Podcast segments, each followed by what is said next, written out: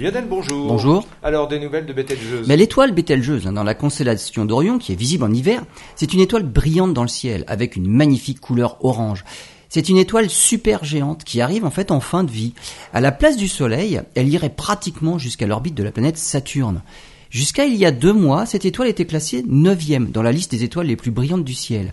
Depuis le début du mois de décembre, son éclat a beaucoup baissé et actuellement elle se retrouve en 23e position dans la liste des étoiles brillantes.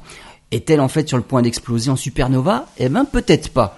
Parmi les hypothèses proposées par les astronomes pour expliquer cette baisse d'éclat, la meilleure explication est pour l'instant celle d'un nuage occultant. L'étoile souffle un vent stellaire important dans cette phase de, de, sa vie. Il se pourrait que, cette fois-ci, elle ait éjecté une partie très importante de son enveloppe qui s'est condensée en s'éloignant de l'étoile et en se refroidissant. Un nuage de poussière qui empêche donc maintenant, momentanément, la lumière de l'étoile d'atteindre la Terre. Cette hypothèse est corroborée par des observations en infrarouge.